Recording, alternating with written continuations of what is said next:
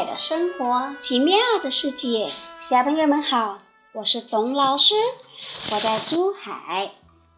今天晚上我们来找一个特殊的医生，这个医生是谁呢？我们知道大树生病啦，啄木鸟会来给大树治病；花草生病啦，七星瓢虫也会来。给花草治病。今天晚上有一只长了五条腿的青蛙，它要找谁来当医生呢？来做它的医生呢？我们来听听故事：小青蛙找医生。青蛙妈妈找到一个山清水秀的小山谷。把好多卵都产在了山谷的小溪里，等到卵变成了小蝌蚪，它就一蹦一跳的离开了。蝌蚪们生活的小溪旁，不知什么时候盖起了一大排房子。这些奇怪的房子总是发出奇怪的声音，还把黑漆漆的水。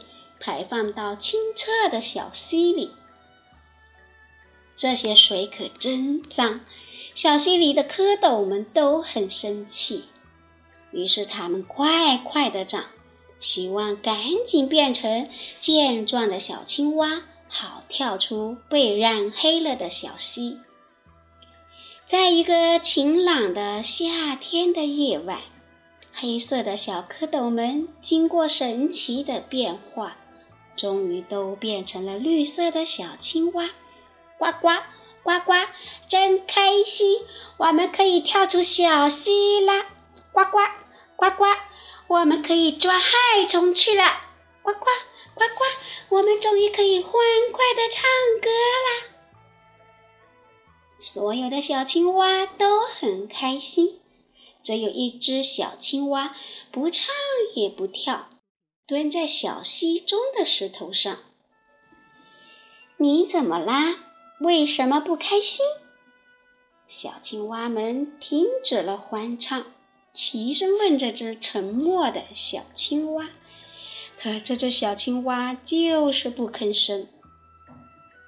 直到天快亮了，启明星闪烁在天边时，小青蛙们才发现。原来沉默的小青蛙居然有五条腿，可是所有的青蛙都应该只有四条腿呀！小伙伴们都很同情这只可怜的小青蛙，建议五条腿的小青蛙去找一个高明的医生，把它变得和其他小青蛙一样，只有四条腿。五条腿的小青蛙听取了兄弟们的建议，鼓起勇气上路了。他在草地上遇到了正在跳舞的凤蝶草。小青蛙有礼貌地问：“美丽的姐姐，请问你知道哪里能找到好医生吗？”凤蝶草停下舞步。整理一下被风儿吹乱的花蕾，说：“我们花朵生病啦，都找七星瓢虫大哥，他可是个好医生。”小青蛙向凤蝶草道了谢，就连忙去找七星瓢虫大哥了。直到天黑，他才在一株波斯菊上。找到了正在工作的七星瓢虫，七星瓢虫大哥却告诉小青蛙，他只会给花草看病，捉它们身上的蚜虫。小青蛙的病，他可不会治呀。小青蛙只好继续往前走。苍耳大哥，您好。请问你知道哪里有医生能治好我的病吗？五条腿的小青蛙又遇到了浑身长刺的苍耳兄弟。苍耳刚刚在兔子身上做了一次旅行，他们听兔子说树林的啄木鸟是个好医生，就热心地告诉了小青蛙，让它去树林里找啄木鸟阿姨。于是，五条腿的小青蛙又向树林里跳去。树林可真大。小青蛙找了好几天，才在一棵老榆树上找到了啄木鸟阿姨。啄木鸟阿姨，你好，请问你能治好我的病吗？小青蛙蹲在树下，满怀信心地问道。啄木鸟阿姨低头看看小青蛙，说。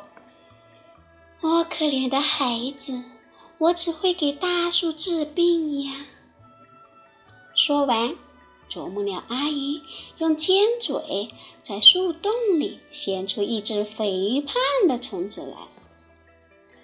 失望的小青蛙只好再次上路。它又走了很多路，可还是找不到能帮助它的好医生。小青蛙又累又伤心，蹲在一棵大树下面发呆。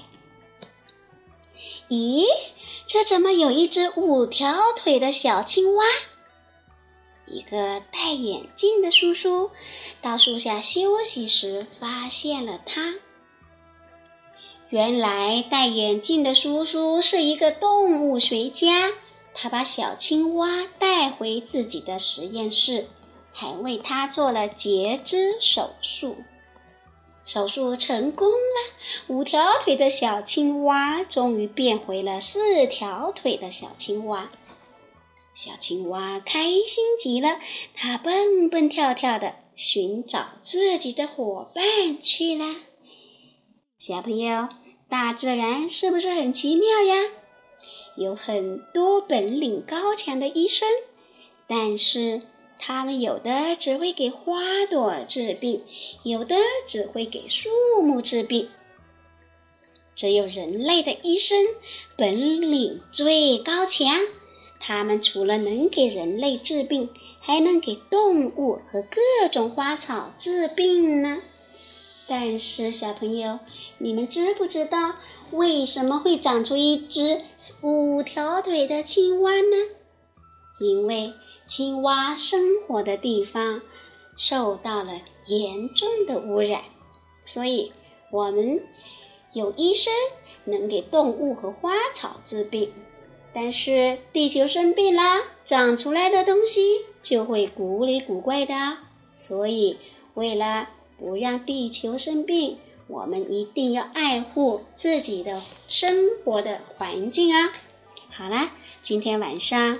小青蛙找医生这个故事就讲到这里啦。现在我们来听一首歌《小青蛙》。听完了歌，要道晚安了。我董老师先给小朋友们道晚安，小朋友好好休息吧。